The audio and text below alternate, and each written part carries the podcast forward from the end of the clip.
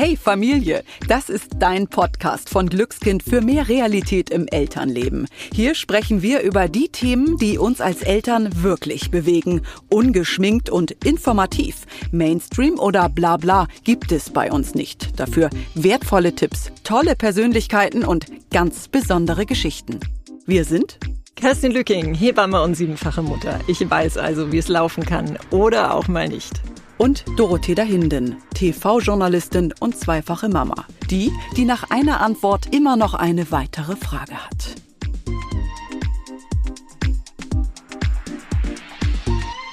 Hypnobirthing, Doulas oder Geburtspläne. Heute gibt es ja viele Wege, um die anstehende Geburt für sich selbst und das Baby so selbstbestimmt wie möglich zu gestalten. Das Hypnobirthing zum Beispiel soll dabei helfen, die Geburt sanft und mit weniger Schmerzen zu erleben. Ja, und als Hebamme kann ich nur sagen, nicht jede Geburt verläuft ja so, wie sich die Schwangeren das wünschen oder auch eben vorher planen. Und oft prallt auf den Wunsch der persönlichen Traumgeburt ja leider auch das echte Leben. Und ich verstehe natürlich den Wunsch, die Entbindung bestmöglich vorzubereiten und finde es absolut großartig, dass es heute so viele Möglichkeiten gibt. Trotzdem bin ich auch nach sieben eigenen Geburten skeptisch, ob Geburtspläne und Co Co. wirklich das Nonplusultra sind. Ich lasse mich aber von Inken gerne vom Gegenteil überzeugen. Genau, wir haben heute Inken Arnzen eingeladen und Inken, du bist tatsächlich heute nach über 30 Folgen unsere erste Studiogästin. Mega, herzlich yeah. willkommen erstmal. Juhu, wie schön. Ja, wir können uns endlich mal angucken. Ja, ich finde das toll. Total super. Und ja, für euch alle da draußen, ähm, um euch mal zu erzählen, wer Inken ist. Inken ist Hypnobirthing Doula und eine von den Gebärmüttern Müttern aus Hamburg.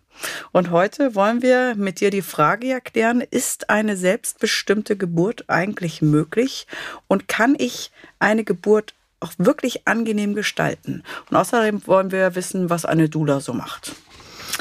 Aber Inken, wir fangen einfach mal an. Was heißt denn eine selbstbestimmte Geburt überhaupt? Erklär mal. Ja, das Hauptwort daran ist natürlich das Thema selbstbestimmt sein oder Selbstbestimmung.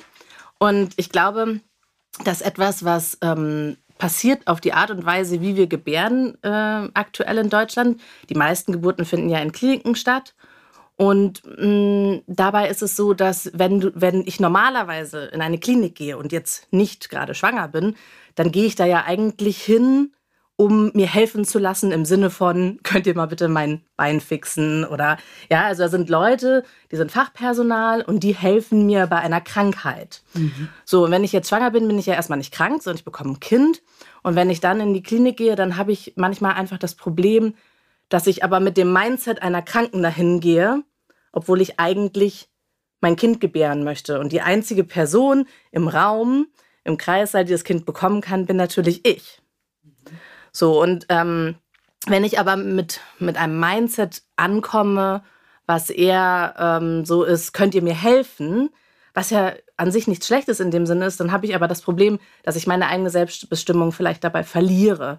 Also, dass ich eher so sage, und das habe ich tatsächlich auch selber erlebt. Also, ich weiß noch, dass ich mich selber bei meiner ersten Geburt, ich beschreibe das immer gerne wie auf den Beifahrersitz gesetzt habe. Ich bin in die Klinik gegangen und habe eigentlich so ein bisschen, könnt ihr mir helfen? Und das konnten sie nicht, weil, naja, das Kind musste halt irgendwie raus. Ne? So. Und, ähm, und mir ist im Nachhinein sehr klar geworden und auch in der Zeit, wo ich mich damit beschäftigt habe, dass es gar, gar nicht darum geht, wie die Geburt per se verläuft. Also ob es ein Kaiserschnitt ist, ob es wie, ob ich zu Hause gebäre, ob ich in der Klinik bin, sondern eigentlich geht es nur darum, wie ich damit umgehe und ob ich sozusagen mich selber vom Mindset her in einen Status der Selbstbestimmung versetze und wählen kann, was immer ist. Das ist, glaube ich, quasi das, also was ich, was ich so damit verbinde und demnach würde ich immer Frauen supporten, halt in so eine Art, ich sag mal, Selbstermächtigung zu kommen, also sich selber an den Fahrersitz zu setzen der eigenen Geburt. Das ist eigentlich das. Also das heißt, so definierst du auch eine selbstbestimmte Geburt. Ich habe sozusagen das Lenkrad noch in der Hand. Ja, und was braucht es? Also wenn, ne, erzähl mal, was äh, kann man für Instrumentarien mitbringen, damit ich wirklich auch selbstbestimmt gebären kann? Also das eine ist natürlich halt einfach die Mindset-Arbeit, also sich erstmal zu überlegen, okay, wo kommen wir eigentlich her? Ne? Zum Beispiel mal die Frage des Säugetieres halt. Ne? Also wie würde ich als Säugetier mein Kind eigentlich gebären? Ähm, einfach mal zu gucken, ja, wenn ich jetzt nicht diese ganzen Sachen von außen hätte, wie würde denn so eine Geburt ablaufen? Und eigentlich geht es, glaube ich, ganz viel darum, das Vertrauen zu stärken. Mhm. Weil wenn ich ähm, vertrauen kann in mich, meinen Körper, mein Baby und auch die Leute, Leute um mich herum, also wenn ich auch Vertrauen haben kann in das Personal, was mich begleitet, dann kann ich mich auch fallen lassen. Mhm. Und was ja etwas ist, was wir in unserer Gesellschaft, dadurch, dass wir so verkopft sind, halt haben, dass wir immer unbedingt eben, wir wollen immer Kontrolle. Und wenn ich Kontrolle will, dann ähm, kann ich mich natürlich aber gar nicht wirklich fallen lassen. Glaubst du denn, dass so dieses Bild von der selbstbestimmten Geburt eins ist, was wir jetzt hier, ich sag mal so in dieser Runde, auch am grünen Tisch besprechen können. Ich kann mich auch vorbereiten, aber irgendwie pralle ich ja dann doch auf das echte Leben, wie zum Beispiel in der Klinik, wo vielleicht gerade eine Hebamme für mehrere Geburten zuständig ist. Ähm, ist das wirklich dann so möglich, das zu übertragen? Also das ist, stelle stell ich mir halt die Frage. Ja. Also. also tatsächlich ist es so, dass ähm, wir, also Gebärmütter Katrin, Michel und ich, mhm. ähm, in unserer Art und Weise, wie wir auch Hypnobirthing vermitteln, ist es uns ganz besonders wichtig, auf die Geburt vorzubereiten, in ihrem Flow, wie auch immer sie sein wird. Mhm. Also wir sind zwar einerseits damit beschäftigt, wirklich was Positives aufzusetzen und auch eben ähm, wirklich sich zu überlegen, was wünsche ich mir eigentlich in die Kreation zu gehen, aber andererseits auch mit allem sein zu können, was immer passieren wird. Ja. Also, dass du sozusagen, weißt du, also, dass du einerseits, also im Endeffekt Kreation ist ja etwas, was nur dann funktionieren kann, wenn ich nicht in eine Erwartungshaltung mhm. komme. Mhm. Also wenn ich sage, ich kreiere mir eine Wunschgeburt, klingt das erstmal so, ah, yippie, yay. Aber ob das dann so stattfindet oder nicht, ist natürlich nochmal das andere. Und eine Kreation ist super kraftvoll per se. Nur wenn ich dann eine Erwartung daraus mache, und während der Geburt dann sagt, also das stand jetzt aber so nicht in meinem Geburtsplan, dann bringt es natürlich nichts, weil es bringt mich erstens aus dem Konzept. Ich will das nicht haben, was auch immer gerade da ist. Und dann komme ich natürlich eher in so eine Abwehrhaltung. Und Kampf- und Abwehrhaltung sind halt einfach Sachen, die mir nicht helfen während der Geburt. Das ist ja auch so dieses, wenn man dann so teilweise hört, was für Geschichten von Geburten erzählt werden, die halt dann eher vielleicht nicht unbedingt positiv sind. Und wenn ich dann schon so reingehe und denke, ich muss mich verteidigen, mhm. als Gebärende. Also wenn ich mit so einem Mindset in die Geburt gehe, da bin ich in dem Kampfmodus. Aber ich kann mein Kind da nicht rauskämpfen. Also beziehungsweise ich habe schon erlebt, dass Frauen ihre Kinder da rauskämpfen. Aber es ist auch nicht schön. Was glaubt ihr beide denn, also auch Kerstin, du in deinem Klinikalltag, warum ist es heute so wichtig, dass wir über dieses Thema selbstbestimmte Geburt sprechen? Weil das ist ja schon eins, was auch medial zum Glück, sage ich mal, sehr groß geworden ist. Naja, also ich meine, Klinik-Geburtshilfe, ne, das äh, ist halt einfach, man ist da getaktet, man hat bestimmte Vorgaben, du hast immer irgendwie, stehst unter Druck und Zeitmangel. Und äh, das ist was, was letztendlich äh, einem Gebärprozess äh, extrem äh, negativ zu Buche schlägt. Ja, und sowas wünscht man sich natürlich für keine äh, Frau. Und deswegen äh, finde ich es schon wichtig, dass wir uns darüber unterhalten müssen und vor allen Dingen uns auch ein Ziel definieren und sagen, was können wir denn denn tun, trotz unseres ganzen Trubels, ja, dass wir es für die Frau so angenehm wie möglich machen. Und vor allen Dingen, ähm, wir möchten natürlich auch erfahren, was hat die Frau für Wünsche. Ja, und wir müssen sie mit einbeziehen in die Geburtshilfe. Wir dürfen uns nicht über die Frau stellen, sondern sie ist im Mittelpunkt und man muss sie schon auch wie eine Königin behandeln, sage ich immer, und äh, muss das so gut machen für sie wie möglich. Ja. Mhm. Ich weiß doch, dass eine Hebamme, mit der ich mich mal unterhalten habe, die meinte auch zu mir, dass es für sie eigentlich fast leichter ist, wenn die Frauen wissen, was sie sich wünschen. Mhm. mhm. Ne, weil wenn jemand kommt und so gar nichts weiß und eigentlich nur sagt, so hier bin ich, mhm. ich glaube, da kommt ein Kind, so, dann ist es viel schwieriger für sie wirklich da zu sein. Weil dann hat man natürlich nur seine eigenen Routinen und die kann man natürlich machen, aber ähm, in dem Augenblick, wo eine Frau halt kommt und sagt so, keine Ahnung, zum Beispiel, ich verwende irgendeine Atemtechnik oder ich mache mir jetzt hier eine Hypnose an oder egal was es auch sein, oh, ich will in die Wanne oder was weiß ich was, ist ja egal, was es ist am Ende, dann, ähm, dann fällt es mir als Begleitung ja auch im Endeffekt ähm, leichter. Also zum Beispiel ich jetzt auch als Dula die Geburten begleite. Ich finde es einfach schön, weil ich dann so, also ich bin halt so komplett eigentlich nur im Service. Also das Einzige, was ich mache, ist das zu tun, was die Gebärende will. Mhm. Das ist mhm. total egal, was sie will. Was, also was? Also ich, ich wische auch alles weg. Ich nehme, also ich nehme alles genauso, wie es ist und ich mache das, was sie gerade braucht. Und das finde ich einfach total schön. Also mir macht das echt Freude auch. Lass mal genau dabei bleiben, mhm. bei deinem Job als Doula, bevor wir auch noch weiter aufs äh, Hypnobirthing und eben auch Geburtspläne kommen. Kannst du jetzt für alle mal sagen, was machst du als Doula genau? Was ist eine Doula? Ich bin tatsächlich mit dem Begriff erst vor ein, zwei, drei Jahren in Berührung gekommen. Ja, im Endeffekt ist äh, eine Doula eine seelische oder mentale Geburtsbegleitung, ähm, die eben eine Frau oder ein Paar halt mitnehmen kann zur Geburt. Und ähm, ja, die Aufgabe einer Doula ist halt wirklich rein, reine mentale Begleitung, gar nicht medizinisch. Ähm, es ist immer nur eine Ergänzung. Es ist nie ein Ne, also es ist nie so, dass jetzt, keine Ahnung, eine Dula eine Hebamme zum Beispiel ersetzen könnte. Überhaupt nicht. Und für mich zum Beispiel ist es sogar so, dass ich bestimmte Dinge auch gar nicht wissen will, weil ich meinen Fokus da ja gar nicht drauf richten möchte. Also zum Beispiel? CTG auslesen. Ja. Ich will nicht das CTG auslesen. Mhm. Ich, sogar, ich ignoriere es tatsächlich sogar bewusst. Weil für mich ist es so, dass ich bin bei der Frau. Ja. Und da gibt es Personal, die sind dafür da, sich um dieses CTG zu kümmern. Ne? Und dann sage ich auch, not, not my business und ähm, bin dann wirklich einfach, und das ist halt zum Beispiel auch das Schöne für die, für die Frau, die gerade ihr Kind bekommt, dass ich bin einfach da und bin nur bei ihr, ich gehe nicht weg, ich habe nichts anderes zu tun. Und bin einfach bei ihr, egal was sie braucht. Und ich finde das so gut, dass du das mal so äh, klar auch äh, äußerst, weil ich glaube einfach, das ist auch mancher Hebamme vielleicht noch gar nicht so klar, was deine Rolle ist, ne? weil sie einfach denkt, da kommt jetzt jemand von extern und der fuchtelt mir jetzt hier irgendwie in meinen Kompetenzbereich rum. Und letztendlich äh, bist du ja mit deinen Kolleginnen äh, etwas, was eine totale Arbeitserleichterung äh, letztendlich mit sich bringt, weil du halt wirklich für die Frau da bist. Und ich als Hebamme muss ja noch von Kreissaal zu Kreissaal hüpfen und stehe manchmal echt ganz schön unter Strom. Und was ja auch mir als Hebamme ein massiv schlechtes Gewissen äh, mit sich bringt, weil ich immer das Gefühl habe, ich kann mich überhaupt nicht um diese Frau richtig kümmern. Ja, also ja.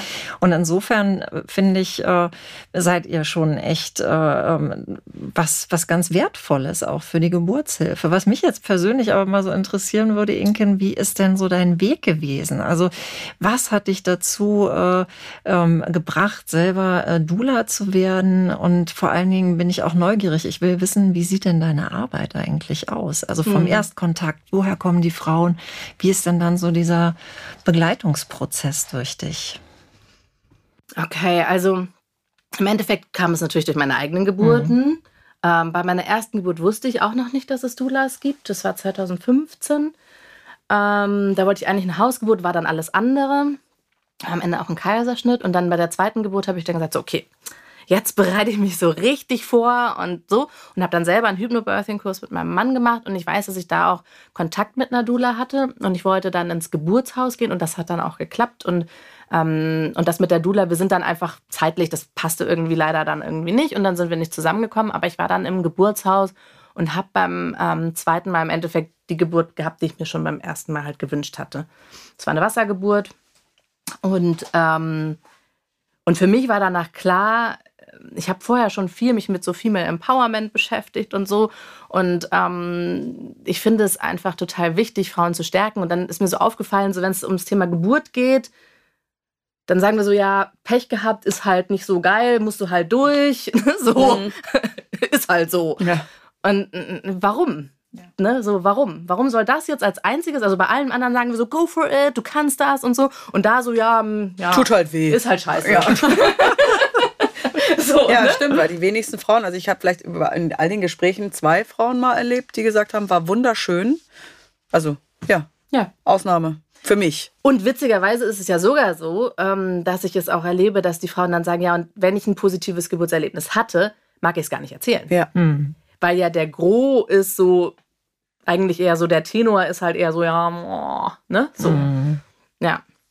Und deswegen habe ich dann erstmal mit dem Hypnobirthing angefangen, weil ich halt gesagt habe, so ich will das in die Welt bringen, das kann irgendwie so nicht sein. Und ähm, genau, und dann bin ich ähm, 2019 habe ich mich zur Dula ausbilden lassen Und für mich war einfach das so der nächste Step, weil vorher habe ich sie vorbereitet und dann sind sie zur Geburt gegangen, habe danach erzählt, wie es war. Und dann war so, okay, jetzt kann ich auch eben mitkommen und habe halt nicht nur die Vorbereitung, sondern eben auch dann die Zeit dabei. Und ich glaube, das ist sowas, ich meine, ne, du als Hebamme, entweder das ist was für einen und ja. du kannst das alles sehen und damit sein oder nicht. Und für mich war halt sofort klar, das funktioniert für mich super. Also ich kann das total gut und ähm, was, was mir halt auch, und deswegen finde ich es auch immer so witzig, weil ähm, da ist einfach so dieses, dieses Herzblut ist da so total drin. Und was ich zum Beispiel immer aktiv mache, was ich auch glaube, was eine meiner Hauptaufgaben ist, ist halt, ähm, dass ich Vertrauen halt einbringe. Das heißt also, ich gehe aktiv in den Prozess rein und sage, ich bin die, die das Vertrauen hier hält. Mhm. Und wenn ich am Ende nichts anderes gemacht habe als das, aber darauf zu vertrauen, dass genau alles so kommen wird, wie es sein sollte, dass es einfach in sich passt, dass die Frau das kann. Und wenn die Frau, und das, ich habe zum Beispiel jetzt gerade eine Geburt begleitet, die meinte so, das war einfach so gut zu wissen, dass du da bist und dass alles einfach so, dass einfach alles so richtig ist. So. Wie sieht denn die Ausbildung aus zur Dula? Ähm, also es gibt inzwischen ein paar unterschiedliche äh, in Deutschland. Ähm, die erste und größte ist halt die von Melanie Schöne. Doulas in Deutschland gibt es auch einen Verein, da habe ich auch meine Ausbildung gemacht. Und ähm, im Endeffekt geht es dann natürlich klar, erstmal so ein bisschen schon Wissen, ne? also Wissen rund um Geburt musst du natürlich haben, gar keine Frage. Wobei ähm, es dabei natürlich erstmal auch um dieses ganze Grundverständnis und so weiter geht. Aber dann eben auch genau, was ist meine Rolle eigentlich? Ähm, wie kann ich eben auch gut erklären, was, was ich eigentlich mache, wofür ich eigentlich da bin. Dann, wie begleite ich die Frauen am besten? Wie kann ich ein weißes Blatt möglichst sein? Ja, also, dass man nicht seine eigene Geschichte da reinbringt, weil ich als Dula will natürlich nicht so begleiten, wie ich gerne eine Geburt hätte, sondern so, wie die Frau gerne ihre Geburt hätte. Ne? So, und genau, das sind so wichtige Aspekte. Plus natürlich so ein paar Tipps und Tricks, die man noch dazu mhm. lernt.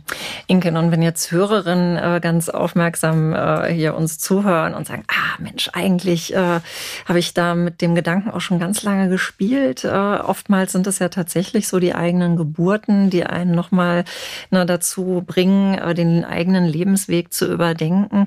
Gib doch mal den Hörerinnen äh, noch ein bisschen konkreter was zu der Ausbildung an die Hand. Also wie lange dauert das? Wie viel Zeit muss sie in, investieren? Steuern? Äh, wie hoch sind die Kosten? Ähm, das fände ich jetzt mal wichtig. Ähm, also ich habe die ähm, Ausbildung auf Mallorca gemacht. Mhm. Eine Woche Mallorca am Stück. Man kann das auch auf so Wochenenden verteilt mhm. machen. Dann hat man, glaube ich, es hängt ein bisschen davon ab, ähm, wo man die Ausbildung macht. Aber man hat dann quasi mehrere Wochenenden zum mhm. Beispiel ähm, wo man sich trifft und wo man dann eben dazwischen immer so ein bisschen Leerlauf hat, wo man bestimmte Aufgaben auch erledigen kann, so ein bisschen Hausaufgaben macht oder mit der Gruppe im Kontakt ist oder so. Und ähm, das zieht sich dann, sagen wir mal, um über ein halbes Jahr oder so hin. Ist wie gesagt so ein bisschen ausbildungsabhängig. Mhm. Ähm, und von den Kosten so ab 1500, 1800 bis so 3000 mhm. oder so. Hängt auch da davon ab, genau, wo mache ich die Ausbildung, wie umfangreich ist die Ausbildung, und dann ist natürlich ein Aspekt vielleicht auch noch, der manche für die ein oder andere Ausbildung quasi tendieren lässt, ist ja zum Beispiel auch, ähm, möchte ich eher was Spirituelleres oder nicht oder so. Das gibt, fällt da vielleicht auch mit mhm. rein. So. Und mhm. also, Entschuldige. Jetzt, ich würde gerne mit euch beiden tatsächlich einfach in den Kreißsaal springen, weil aus der Glückskind. weil wirklich aus der Glückskind-Community kam auch die Frage, wozu brauche ich denn eine Dula, wenn ich eine Hebamme habe? Ja. So können wir mal uns jetzt in eine Geburt reingehen. Was machst du, Kerstin? Was machst du, Inken?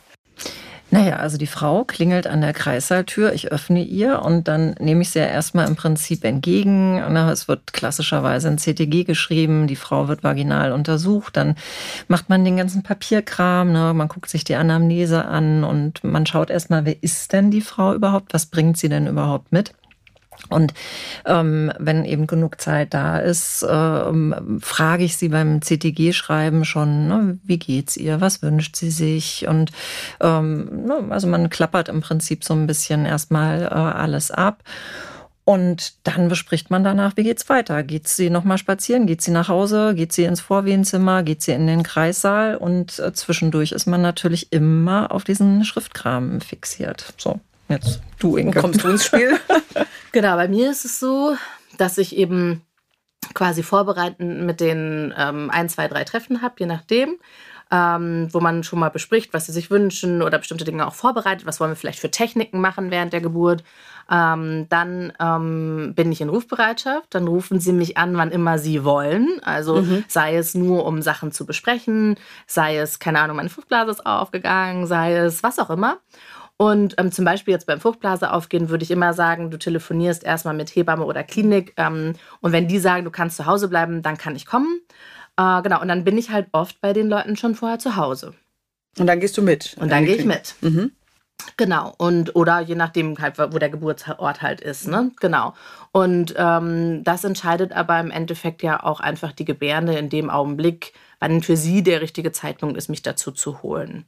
Und wenn wir jetzt im Kreissaal unter der Geburt sind, wo seid ihr beide dann jeweils? Das ist super unterschiedlich. Mhm. Ja. Also, weil es ja immer davon abhängt, was die Gebärende gerade so braucht und ob zum Beispiel jetzt auch noch ein Partner mit dabei ist, Partner, Partnerin. Ja. Ne, so, das spielt da auch nochmal mit rein. Also, meine Rolle kann sein, in der Ecke zu sitzen. Ja. Und Vertrauen auszustrahlen, ja. Raum zu halten. Ja. Meine Aufgabe kann sein, ihr die Hand zu halten. Meine Aufgabe kann sein, positive Affirmationen zum Beispiel ihr zu sagen, ihr zu sagen, wie toll und wie kraftvoll sie ist und dass sie das schafft. Ja. Äh, meine Aufgabe kann sein, sie ein bisschen zu massieren oder ihr eine Hypnose anzuleiten, Atemtechnik, mit ihr atmen. Manchmal vergessen die Frauen einfach zu atmen während der Geburt. Einfach nur mal wieder das Atmen anstupsen. Ne? Und das sind natürlich, also jetzt zum Beispiel gerade so welche Sachen wie Atem anleiten oder sowas, das machen ja durchaus Hebammen auch. Ne?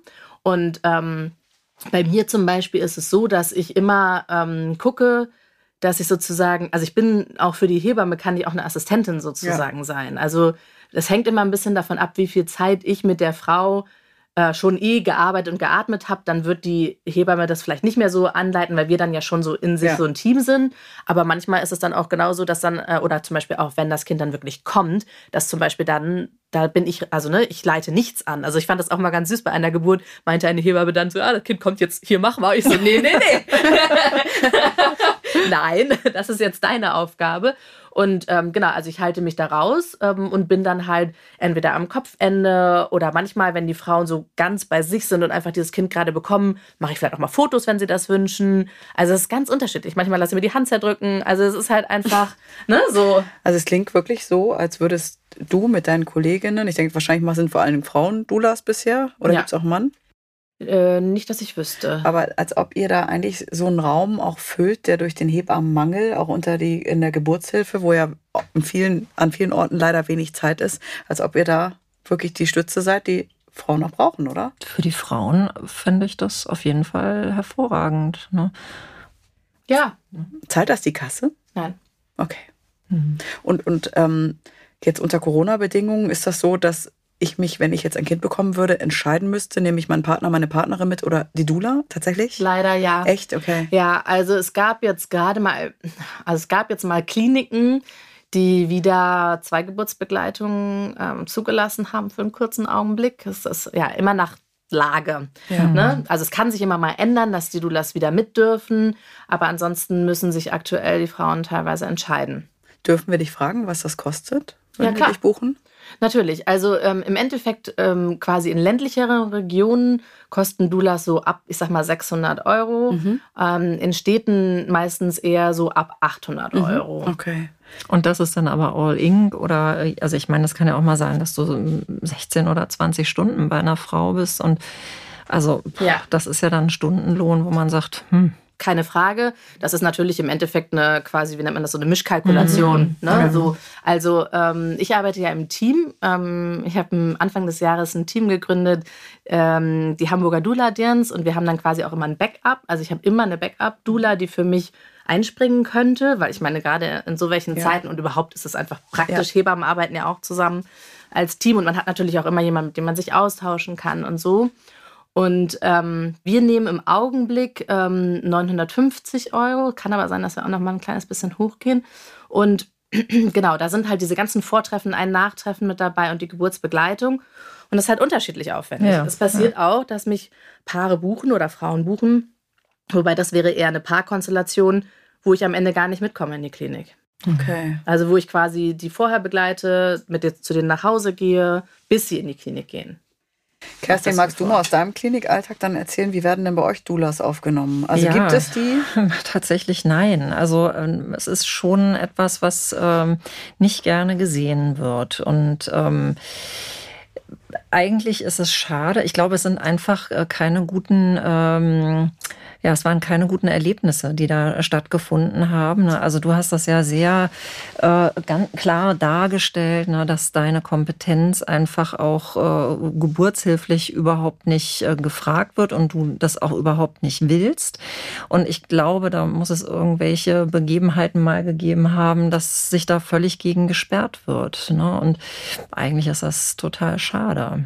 Ja, ich glaube, dass es auch ähm, sehr wichtig ist und das ist zum Beispiel was, was wir auch sehr, also in der Ausbildung, die ich gemacht habe, ist es ein großes Thema, halt auch genau diese Triple Balance, mm. dieses Rumgetrippel, deswegen mm. ne, so. Triple Balance, ja, schönes Wort.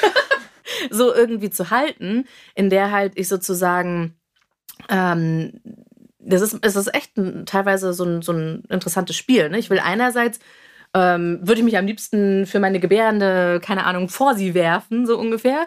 Und andererseits bin ich aber natürlich halt einfach, ähm, ist, es, ist es mir eben so wichtig, dass es so eine positive Zusammenarbeit ist, weil es ist ein ganz fragiles, fragiles Konstrukt.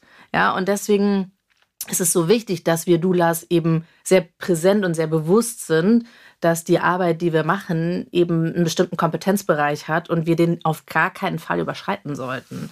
Ne, so, und da halt einfach wirklich mit umzugehen und auch in Kommunikation zu gehen. Und ähm, zum Beispiel passiert es mir auch manchmal, dass halt eine Gebärende bestimmte, zum Beispiel Routinemaßnahmen ablehnt. Mhm. Und, ähm, und dann halt zu sagen, okay, wenn die Klinik das dann sozusagen dennoch machen möchte, dann halt da so eine vermittelnde Rolle einzunehmen. Einerseits will ich sie supporten und andererseits ähm, weiß ich aber auch, dass sie hier bei mir auch an Dinge gebunden sind, ja. Und das sind dann manchmal, es ist schon äh, eine interessante, Haarig, ne? ja. eine interessante Angelegenheit sozusagen. Aber ich glaube, dass ich bis jetzt da immer ganz guten Weg auch gefunden habe. Ähm, und ich spreche ja auch mit meinem Partner darüber. Ne? Und wenn man bestimmte Sachen so gar nicht will, sollte man halt auch seine Geburt danach wählen. Also wenn ich jetzt gar keine Routinemaßnahmen haben möchte, macht es halt Sinn, ähm, zum Beispiel eine Klinik zu wählen oder ein, ein Geburtshaus zu wählen, wo das passend ist. Also bei Geburtshäusern ist das in der Regel eher passend, da kann man eher über so welche Sachen reden oder sich vielleicht gucken, was kann man wie machen. Ne? Und wenn ich aber natürlich in eine zum Beispiel Uniklinik gehe oder sowas, dann muss ich halt vielleicht eher damit rechnen, dass ich halt ähm, einfach genau die Routinemaßnahmen dann wirklich einfach so mitmache. Ja. Inken, gehst du auch mit ins Geburtshaus oder zur Hausgeburt? Ja. ja? Mhm. Okay. Ja. Und kannst du mal so die Tendenz äh, vielleicht beschreiben? Also wie sieht das denn aus? Äh, wirst du oft angefragt? Also merkst du, dass einfach eine äh, ähm, wachsende Nachfrage auch äh, jetzt da ist? Also es ist ja so, dass ich ja vor Corona nur zwei, drei Geburtsbegleitungen mhm. hatte. Ne? Und dann ging die Pandemie, Pandemie los. Von daher kann ich ja gar nicht sagen, mhm. wie es mhm. vorher gewesen mhm. wäre. Mhm, äh, bei mir, ich habe schon ähm, erlebt, dass es für einige Doulas eher nicht unbedingt besser wurde durch die Zeiten. Ähm, bei mir ist die Nachfrage insgesamt eigentlich recht kontinuierlich ähm, und äh, eigentlich, ähm, genau, also ich habe eine regelmäßige Anfrage und zum Beispiel jetzt dieses Jahr habe ich acht Geburten mhm. begleitet. So, also es ist halt ähm, schon quasi, ne, wenn jetzt so Hebammen teilweise, mhm. sagen wir mal, vier Frauen im Monat begleiten oder so, da sind die Doulas in der Regel nicht. Ne? Also so das Höchste, was ich jetzt gehört habe, war mal, dass eine so zwölf bis 14 Geburten mhm. hatte. Mhm. Würdest du denn sagen oder kannst du das rückblickend auch nicht nur bei deiner Arbeit, sondern auch mit dem Blick auf die Arbeit deiner Kollegin sagen, Könnt ihr durch eure Arbeit auch Geburtsverläufe richtig, äh, sag ich mal, verkürzen, also indem ihr auch noch da seid? Gibt es da so Erfahrungswerte? Ja, es gibt so bestimmte Studien, die halt im Endeffekt äh, besagen, dass alleine durch diese kontinuierliche Betreuung und so welche Sachen halt, also durch eine Doula gibt es so Zahlen, dass die mhm. Kaiserschnittrate runtergeht ja. und so welche Sachen. Ähm, das ist im Endeffekt relativ einfach zu erklären, wenn ich eine 1 zu 1 Begleitung habe. Ich meine, deswegen gibt es ja Klar. auch zum Beispiel die neuen Leitlinien, ja, die S3-Leitlinien genau. und so weiter. Natürlich verbessert sich dann das einfach, ne? weil die Frau einfach, äh, ich glaube, das ist, Keyword ist da wieder Vertrauen. Ne? Wenn ich halt weiß, ich kann loslassen und ich bin hier gut aufgehoben und das kann so eine 1 zu 1 Begleitung halt einfach vermitteln, ähm, dann wird der Geburtsverlauf immer leichter sein. Wir müssen vielleicht noch mal ganz kurz auf äh, S3-Leitlinien mhm. eingehen, dass das die Hörerinnen auch wissen. Also wir haben seit Anfang des Jahres einfach neue Leitlinien, die entwickelt worden sind, wo eben auch die Mitbestimmung der Frau mehr berücksichtigt wird. Ich würde jetzt gerne mal mit euch auf das Thema Hypnobirthing und Geburtspläne kommen. Kannst du mal sagen, was ist Hypnobirthing genau? Wie funktioniert denn das? Und ist das sehr, sage ich mal, meditativ, spirituell, ähm, für alle, die sich darunter vielleicht gar nicht so viel vorstellen können? Ja, also im Endeffekt ist es ähm, eine Technik, die mich da drinnen supportet, ähm, eben ein positives Bild von Geburt erstmal generell zu bekommen und dann aber eben auch mir Techniken beibringt, ähm, wie ich besonders gut entspannen kann, wie ich gut atmen kann und so weiter. Und wenn ich ähm, quasi unter der Geburt, anstatt diese klassische Anspannung, also häufig, wenn wir in so welche Situationen geraten, fangen wir eher an, den Körper so total anzuspannen. Und wenn ich Techniken lerne, mit denen ich eben genau das vermeiden kann, also stattdessen eben in die Entspannung gehen kann, dann wird alleine das auch schon, ähm, also was ja ein Wort ist, was gerne beim Hypnobirthing verwendet wird, ist, dass es immer um dieses schmerzfrei naneinander geht. Hm, bei uns ist es zum Beispiel so, dass wir das gar nicht so sagen. Wir sagen, ähm, dass es schmerzärmer werden kann, ja. aber nicht explizit schmerzfrei. Ich habe das schon durchaus erlebt. Es ist nicht so, dass es nicht geht. Nur wenn ich natürlich das Wort schmerzfrei verwende, suggeriere ich, und das ist mir auch schon passiert, dass Leute kamen und sagten, also, also schmerzfrei war das aber nicht. Und dann habe ich gesagt, naja, habe ich nie versprochen. Habe ja. ich wirklich nicht versprochen. Mhm. Aber die Leute hören manchmal halt auch, was sie hören wollen. Das ist aber auch ein großes Wahlversprechen. ja, jetzt, ja voll. Also Nein, und deswegen, genau, deswegen haben wir das zum Beispiel jetzt äh, umbenannt, ähm, weil wir einfach sagen, dass wir das gar nicht suggerieren wollen. Und wenn es dann, wenn Frauen dann eine schmerzfreie Geburt tatsächlich haben, ist es doch wundervoll. Ähm, aber da fallen einfach auch viel zu viele ähm, Aspekte rein, um ähm, mal eben sozusagen, also pro, zum einen, wie lange glauben wir schon, dass Geburt schmerzhaft ist? Ja, und dann mal eben durch so einen Kurs äh, zu sagen, so hier jetzt, zack, ne, wirst nie wieder Schmerzen haben, ist natürlich halt so eine Sache. Ähm, und von daher, genau, ähm, gehen wir da zwar drauf ein und sprechen auch darüber, wo kommen eigentlich die Schmerzen her und woher kommt auch dieser Aberglaube an den Schmerz? Also warum sind wir so fest davon überzeugt, dass es schmerzhaft sein muss? Ähm, und geben auch Techniken an die Hand. Aber alleine, wenn ich anstatt angespannt, entspannt bin, habe ich schon ein anderes Schmerzempfinden. Kannst du uns mal so eine Technik verraten? Also irgendwas aus diesem Hypnobirthing können wir. Hast du eine Mini-Übung für uns? Irgendwas? Natürlich, sehr gerne. Müssen wir jetzt mitmachen? Aber nicht tönen. also. Äh, Im klassischen Hypnobirthing ist das ähm, Tönen tatsächlich nicht mit drin. Mhm. Ähm, wir sagen immer dazu und äh, motivieren die Frauen auch durchaus Geräusche zu machen, ähm, aber wir unterrichten es auch nicht explizit mit Geräuschen, sondern es ist einfach eine Einladung, wenn es gut tut, dann macht Geräusche. Ähm, aber genau, tatsächlich ist Atemtechnik natürlich eine super Sache, die man sehr einfach, sehr schnell ähm, zeigen kann. Ähm, und das Schöne daran ist halt auch, wenn ich ähm, genau, wenn ich einfach erstmal Atmen ist ein Riesenthema während der Geburt. Ne? Also viele Frauen fühlen sich einfach verloren, weil sie nicht wissen, wie sie atmen sollen. So, und ähm, wenn ich da, und deswegen sage ich auch immer zu den Frauen, lernt so viele Atemtechniken, wie ihr könnt, weil dann könnt ihr euch eine aussuchen oder könnt ihr für euch variieren. Es ist nicht wichtig, genau die Atemtechnik gemacht zu haben, sondern wichtig ist zu atmen und, und meinen eigenen Weg zu finden, wie ich so atmen kann, dass es mich supportet, dass es mich entspannt, dass ich in die Ruhe finde. Ne?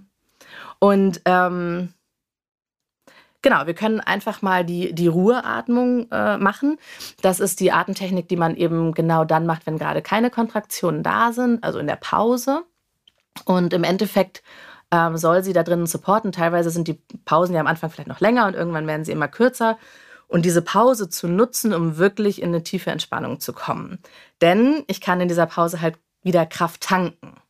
Manchmal passiert es, dass die Frauen dann in den Pausen, keine Ahnung, zum Beispiel sich unterhalten oder sowas und dann ähm, geht die Energie eher wieder noch weiter weg. Ne? Aber sie könnten halt auch stattdessen Energie tanken und da das, das geht halt durch eine kleine Ruhepause.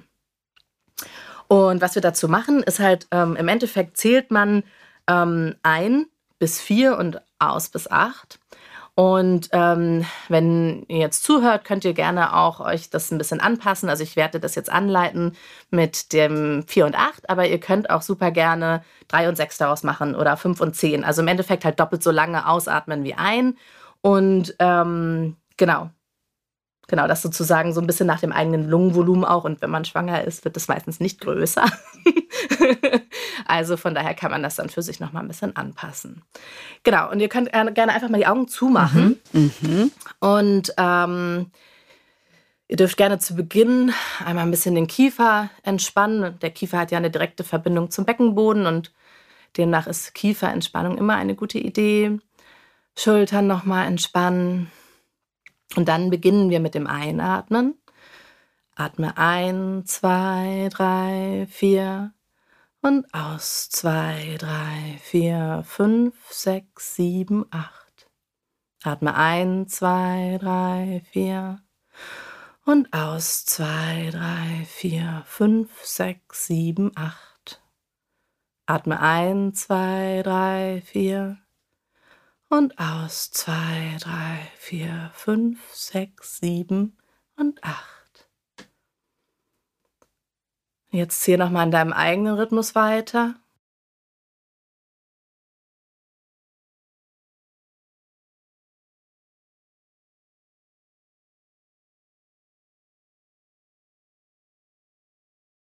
Und dann kommt langsam zum Ende. Angenehm. Ja. Ich war so, oh, da sind wir wieder. Ich hätte jetzt gern Kopfkissen. also das ist super. Das, ja, das hilft. Das kann man sich auch jetzt gerade nicht schwanger sozusagen ja, auch genauso gut vorstellen. Ne? Es, ja, also äh, ja, es hilft im Endeffekt ja immer. Also ja. Atmen hilft einfach. Ne? Und du merkst halt sofort durch dieses bisschen Atmen, dass halt einfach Entspannung einkehrt mhm. in den mhm. Körper. Aber das muss ich doch schon vorher ein bisschen üben. Also ja. ich meine, ich kann ja jetzt nicht sagen, ich bin jetzt in der 35. Schwangerschaftswoche und jetzt fange ich mit Hypnobirthing an. Oder geht das doch? Äh, doch, das geht. Das machen auch viele. Ja, okay. Ähm, aber dennoch würde ich immer empfehlen, es im Endeffekt so früh wie möglich zu machen, ja. weil ich dann natürlich die Möglichkeit habe, möglichst viel zu üben. Und bei uns ist es ja, dass wir ja inzwischen auch einen Online-Kurs haben. Und das ist natürlich toll am Online-Kurs, weil du kannst halt im Endeffekt Wann immer hm. du selber das Gefühl hast, okay, ich mag mich ja. jetzt mit Geburt beschäftigen, kannst du dich anmelden und hast dann halt super viel Zeit, das in Ruhe zu üben, regelmäßig zu wiederholen. Aber ich habe auch schon Frauen erlebt, die das kürzeste war zwei Wochen vor der Geburt, hat ihr noch unseren Kurs gebucht und ist dann noch richtig eingestellt, komplett durchgearbeitet und hat mega profitiert davon. Toll. Also von daher zu spät ist, also ist es immer sinnvoll, sich damit noch zu beschäftigen. Ähm, und Genau, und von daher würde ich auf jeden Fall immer empfehlen, es einfach auszuprobieren, weil es wird immer was verändern. Und wenn es nur quasi dieses Wissen um Entspannung, dieses ja. Wissen um, was es mir bringt, wenn ich halt wirklich in dieser Selbstbestimmung und im Vertrauen bleibe, wenn es nur so welche Aspekte schon sind, ist es schon super viel. Welche Effekte hat es denn, Hypnobirthing? Mm, naja, im Endeffekt, äh, dass die Frau, also wir als Säugetiere würden ja von alleine in diesen Geburtstrance kommen, wenn man uns jetzt nicht stören würde und so weiter. Und es supportet eigentlich nur darin, in das zurückzufinden, was wir eh natürlicherweise machen würden. Aber was natürlich auch viele Frauen erstmal gar nicht so richtig wissen, wie wichtig ist eigentlich diese Trance, die mhm. wir eigentlich so bekommen während der Geburt. Und dadurch, dass wir eben auch so eine verkopfte Gesellschaft sind, passiert es uns auch einfach, dass wir da nie so richtig reinfinden. Ne? So, und dann ähm, supportet es im Endeffekt, eigentlich ist es nur eine Technik, um zurück zu dem zu finden, was wir natürlicherweise eh machen würden. Aber weil wir so verkopft sind, sagen vielleicht auch viele, oh, ich bin gar nicht meditationsaffin, deshalb ist Hypnobirthing auch nicht für mich, richtig? Also irgendwie da ist ja schon so eine aber, also weißt du, die Frage, die ich mir halt stelle, ne, ist Hypnobirthing jetzt was, was so ganz en vogue ist, wo einfach die Frauen wirklich äh, ja ein, ein großes äh, Versprechen äh, auch äh, sich äh, quasi für sich, ähm, ja, wie sagt man, ähm, oder wo sie einfach sich sehr viel versprechen davon. Ähm, und dann vielleicht auch merken, öh, es ist doch nichts für mich und dann auch abbrechen unter der Geburt. Also ich erinnere mich äh, an einige Frauen, die äh, eben mit Ohrstöpseln und Schlafbrille in den Kreissaal kommen und die dann gesagt haben oder die sich halt irgendwann äh, vom Kopf gerissen haben, gesagt haben, es ist alles Murks hier. Also wie, wie ist es denn da? Wie steht es denn da? Also erstmal glaube ich, dass ähm, dadurch, dass Yoga, Achtsamkeit, Meditation ist etwas, was in unserer Gesellschaft angekommen ist. Dazu passt Hypnobirthing. Mhm. Ja? Nein, man muss nicht spirituell sein, um das zu machen. Kann man, muss man nicht, egal. Ähm, also gesunder Menschenverstand, also wenn ich das erklärt bekomme, kann ich das verstehen. Und das ist auch für Partner übrigens total toll, weil die einfach verstehen, dass es sinnvoll ist und es mhm. auch selber erleben können, dass es sinnvoll ist. So, nun haben wir natürlich das Problem, und das ist ja auch etwas, was immer wieder die Kritik am Hypnobirthing ist, ist, dass halt manchmal die Frauen auf, ähm, du hast es gerade so beschrieben, dass sie halt so das Gefühl haben, nur das ist jetzt der Weg. Und das ist natürlich Quatschkram. Weil im Endeffekt kann ich vorher nicht wissen, ähm, was mein Weg sein wird unter der Geburt. Und das ist halt zum Beispiel was, was ähm, unseren Kurs hat und unsere Art, das zu unterrichten, auch ähm, da unterscheidet, weil wir sehr, sehr viel Wert darauf legen, auf die Geburt vorzubereiten, die du halt haben wirst. Ja. Also sehr individuell und das Beste aus deiner Geburt zu machen. Und ich weiß, ich habe einmal eine Frau begleitet, die war super gute Meditation vorher, die konnte das richtig toll. Und während der Geburt war das so, ne, geh mir weg. Hm. Und so ja. ging gar nicht. Und die hatte eine richtig tolle, kraftvolle Geburt mit PDA und Wehentropf und es war super. Hm. Ja. Also es ist nichts Schlechtes daran, auch bestimmte Sachen in Anspruch zu nehmen. Also äh, auch was wir ja auch viel machen, ist, dass wir werten. Also wir werten dann, es ist eine bessere Geburt, wenn sie natürlich war. Wer sagt, also natürlich, oder spontan, wenn sie, ja, oder, wenn sie spontan, oder wenn sie interventionsfrei war ja. oder irgendwas. Das ist doch alles nur Quatschkram. Das ist ja nur, also wir als Mensch tendieren ja. dazu, mhm. Dinge zu bewerten. Aber am Ende geht es doch viel eher darum, was ist das, was ist für mich die richtige Geburt? Und ich habe zum Beispiel auch mit der Frau hinterher noch daran gearbeitet, dass sie annehmen kann, dass sie eben dass das ihre, ihr bester Geburtsweg war und dass der total kraftvoll und mega gut für sie war. Und dass es nicht darum geht, halt irgendeine, was weiß ich was, ne? So, also nicht einem bestimmten Ideal zu entsprechen. Das genau, ist es. Genau. Das heißt, dass ja. jeder einen eigenen Anker haben kann. Weil es kann, kann Hypnobirthing sein, es kann aber auch, ich weiß nicht, habt ihr noch ein Beispiel, was das auch sein kann? Deine Zwitscherbox, die du zu Hause hast, Kerstin. Voll. Kerstin hat so eine Box zu Hause, die macht so Vogelgeräusche. Haben wir auch. mein Lieblingsgerät. Kann ja viel sein. Ähm, ja, voll. Wie passen denn die Geburtspläne da rein? Gehören die eigentlich zum Hypnobirthing? Ja. Was hat es denn damit genau auf sich? Ich kenne die nicht von mir, nur von anderen. Aus Kerstins Erzählungen zum Beispiel. Kerstin, vielleicht kannst du einmal kurz anfangen und sagen, ähm, mal ein bisschen erzählen, was sind die Geburtspläne, die du bekommst? Du siehst die ja teilweise als Hebamme in der Klinik ja, auch Ja, es ist, äh, also ich merke, A, es wird mehr. Ja, und dann ist es natürlich eine große Bandbreite, die mir da äh, vorgelegt wird. Es sind manchmal nur kurze äh, Aufschriebe, wo einfach nur geäußert wird, ich möchte keine PDA haben oder ich äh, wünsche mir, dass mein Mann die ganze Zeit bei mir sein kann. Aber ich habe es eben auch schon erlebt, dass mir fünf DIN A4 Seiten vorgelegt worden sind. Und das ist was, wo ich so sagen kann, nein, bitte was, nicht. Was das stand da drin? also wirklich, das war so en Detail ausformuliert, oh. wie was in welcher äh, äh, Lage der oder in, in, zu welchem Stand der Geburt das und das bitte äh, erledigt werden soll, wo ich sagen muss, das tut mir echt herzlich leid und da muss ich die ganzen Klinikkolleginnen auch wirklich absolut in Schutz nehmen und vertreten.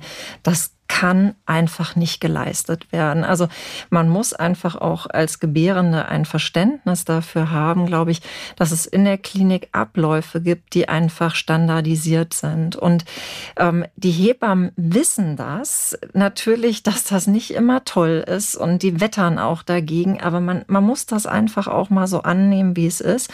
Und die Kolleginnen versuchen ja auch wirklich in der Regel das Allerbestmögliche für die gebärende Frau eben zu tun. Und ich finde das einfach schwierig mit fünf DIN A4 Seiten, weil für mich heißt es auch, die ist so verkopft, ja, das kann nichts werden. Ne? Also Inken, was, ja. was denkst du denn?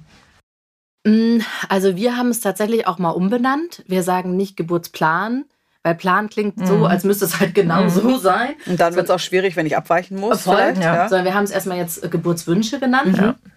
Und dann ist es so, wir haben tatsächlich ähm, eine relativ lange Liste, aber da steht auch sehr detailliert dann halt drauf, ich will das oder das. Also so wie so zu einem Punkt ganz viele Auswahlmöglichkeiten.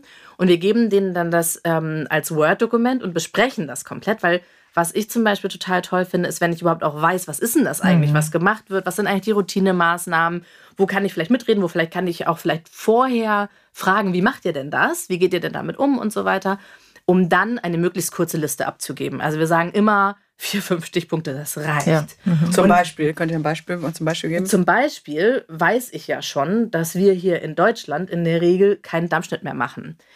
Das mag vielleicht, das weißt du vielleicht noch besser, also gerade in Großstädten, ne, so das muss ich eigentlich, also du kannst natürlich im Anmeldegespräch mal fragen, wie macht ihr denn das? Wie geht ihr damit um? Dann musst du das auf deine Liste nicht mehr draufschreiben. Wenn dann Darmstadt ja. gemacht werden muss, okay, aber dann ist das eine individuelle Entscheidung.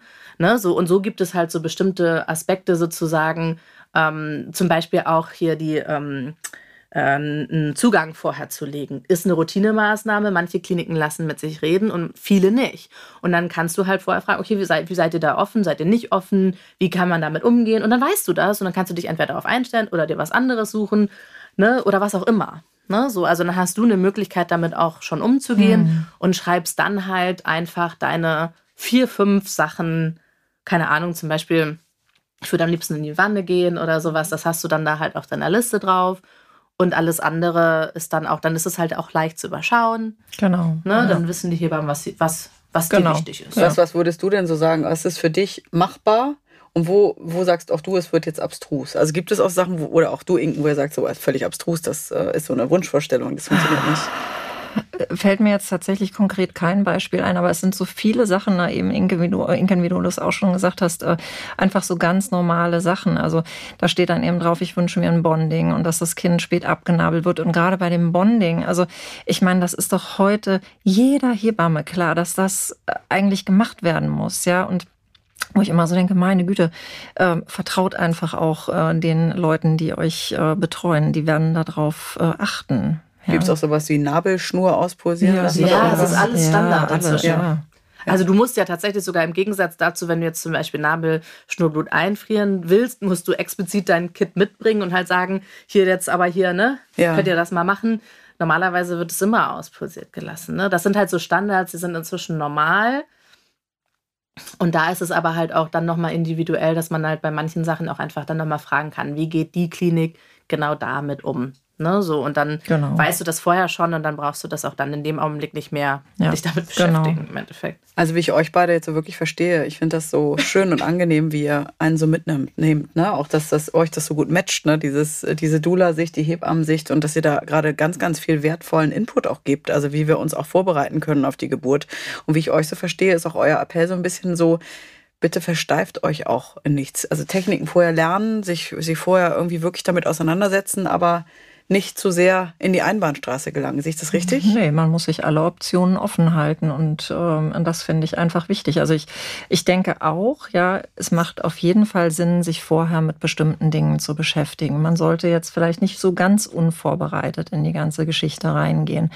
Und äh, Inken, du hattest vorhin auch noch mal die Partner angesprochen. Das wäre nämlich auch noch mal so ein Punkt, weil wir gerade auch, äh, bevor du gekommen bist, ein äh, Gespräch hatten mit unserem Tontechniker und der gesagt hat, ähm, Hypnobirthing, total super, hat er mitgemacht. Und äh, genau an diesem Abend, wo sie äh, quasi diesen Online-Kurs gemacht haben, hat dann äh, bei seiner Frau, äh, haben die Venen eingesetzt und er hat gesagt, er hat da total von profitiert. Also erzähl doch auch mal, was erwartet denn äh, ein Partner oder eine Partnerin? Ja, ich finde das tatsächlich auch ganz besonders schön am Hypnobirthing, mhm. dass, ähm, dass die Partner, Partnerinnen so intensiv einbezogen werden.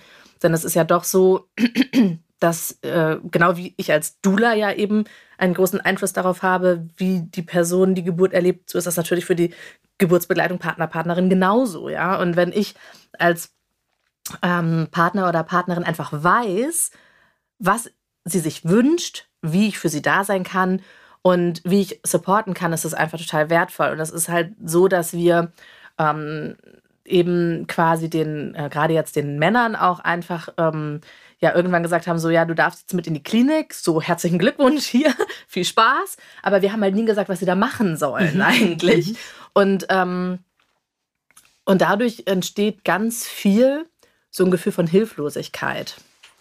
Und ähm, zum Beispiel mein Mann, ähm, der hat ähm, insgesamt war er bei vier Geburten in seinem Leben dabei. Also ich bin seine zweite Frau und ähm, er meinte, die letzte Geburt haben wir zusammen mit Hypnobirthing vorbereitet. Und er meinte, das war das erste Mal, dass er sich nicht hilflos mhm. gefühlt hat, ja. Und er konnte auch an der Seite sitzen und einen Apfel essen. Und das war auch fein. Also es gab nichts mhm. zu tun. Also quasi alleine schon, wenn ich als Geburtsbegleitung meinen Blickwinkel ändere, in, oh mein Gott, also von, oh mein Gott, du Arme, ich würde das am liebsten abnehmen, das ist alles so schrecklich, zu, oh wow, du bist eine kraftvolle, gebärende Frau, du kriegst gerade dein Kind, wie geil ist das denn? Das ist ein Riesenunterschied. Ne, so. Und wenn ich dann noch weiß, okay, keine Ahnung, ich kann ein bisschen Light-Touch-Massage, ich kann ein bisschen massieren, ich kann ihr positive Sachen sagen, ich kann einfach Ruhe ausstrahlen, ich kann für sie da sein, ich kann vielleicht auch bestimmte Teile der Kommunikation übernehmen oder auch nicht, was auch immer das Paar abgesprochen hat. Ne, dann sind das einfach so Sachen, die ähm, auch den Partnern total helfen, weil sie haben was in der Hand. Und das ist einfach toll, ne? einfach zu wissen, so, okay, ich habe hier meine fünf, sechs, sieben Sachen und das kann ich machen. Und selbst wenn ich es dann am Ende nicht mache, das ist auch super, aber ich bin mit einem positiven Gefühl halt reingegangen. Das ist cool. Na, so. Ich habe tatsächlich an dieser Stelle auch nochmal eine Frage aus der Community von ähm, Glückskind. Da war die Frage, was mache ich, wenn die Hebamme im Kreissaal meinen Geburtsplan nicht beachten will? Das gleiche gilt ja dann auch für Hypnobirthing. Was ist, wenn sich auch ein Paar total vorbereitet und dann merkt es, äh, die Hebamme kommt damit nicht klar. Also was ist so euer Rat in diesen Situationen? Was kann ja dann die, die werdende Mutter, das Paar tun? Naja, ich würde das einfach nochmal äh, thematisieren, dass man äh, sich da sehr äh, stark mit auseinandergesetzt hat und dass man vielleicht auch nochmal sagt, warum man das gemacht hat. Das ist nämlich auch oft der Grund für sehr lange Geburtspläne, nämlich weil genau diese Frau vielleicht auch schon eine Geburt hatte ähm, davor, die nicht gut verlaufen ist. Ja, und sie will einfach vorbeugen durch diesen Plan, dass ihr das nicht nochmal passiert. Und ich finde einfach, reden hilft, wie immer im Leben und man muss sich einfach da doch noch mal äh, klar zu äußern. Und wenn äh, die Kollegin sich da so komplett gegen verschließt, dann hilft es vielleicht auch, wenn man fragt, gibt es die Möglichkeit, ob jemand anderes kommen kann, um mich also zu betreuen. Mutig ja? zu sein. Ja, mutig sein. Ja. Ist das auch so deine Erfahrung, dass beim Hypnobirthing, das höre ich bei dir gerade ein bisschen raus, auch viele Frauen sind, die schon eine Geburt hinter sich haben und das Ganze anders machen wollen? Habe ich gedacht, nein. Okay. Es ist gleich, also tatsächlich ja. haben wir sogar fast mehr Erstgebärende, ah. äh, aber nein, tatsächlich nicht unbedingt. Mhm. Also ich glaube, ähm, dass, dass inzwischen der Wunsch und ähm, ich, ich glaube, dass einfach mehr ankommt, dass es auch anders sein kann. Dass es nicht immer nur nach ne, dem klassischen laufen muss und, ähm, und dass sich immer mehr damit einfach beschäftigen und auch schon bei der ersten Geburt. Und ich, ich freue mich immer für die hm, Leute, dass toll. sie halt schon bei der ersten Geburt sagen, so, hm. ich mach's gleich richtig, so ungefähr. Beziehungsweise, was heißt richtig? Also, ist natürlich ja, eine Beurteilung. Ihr wisst, was, ja. was, was, ich meine. Mhm. Ja. Inken, was erwartet die Frauen, wenn sie zu euch kommen? Was die, bieten die Gebärmütter Genau. An?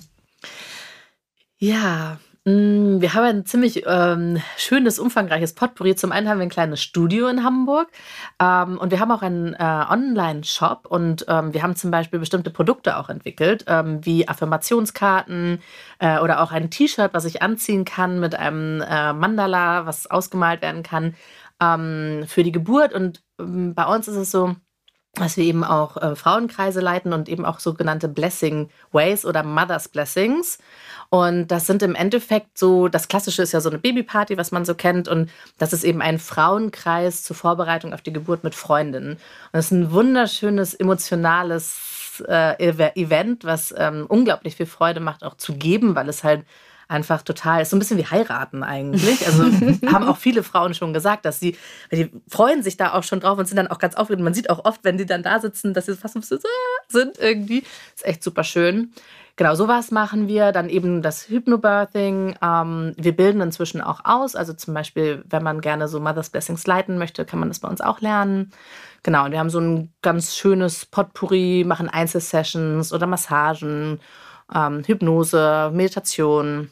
Und online kann man euch ja durchaus deutschlandweit dann auch buchen. Also das bietet ihr auch an. Genau, auf jeden Fall. Da bekommen genau. wir eure Hilfe quasi. Ja. Wir, genau. genau, wir machen viel inzwischen natürlich ähm, digital. Ähm, man kann halt, sei es Einzelsessions, ähm, mit uns auch digital machen oder der, das Hypnobirthing machen wir ja sowieso als Online-Kurs.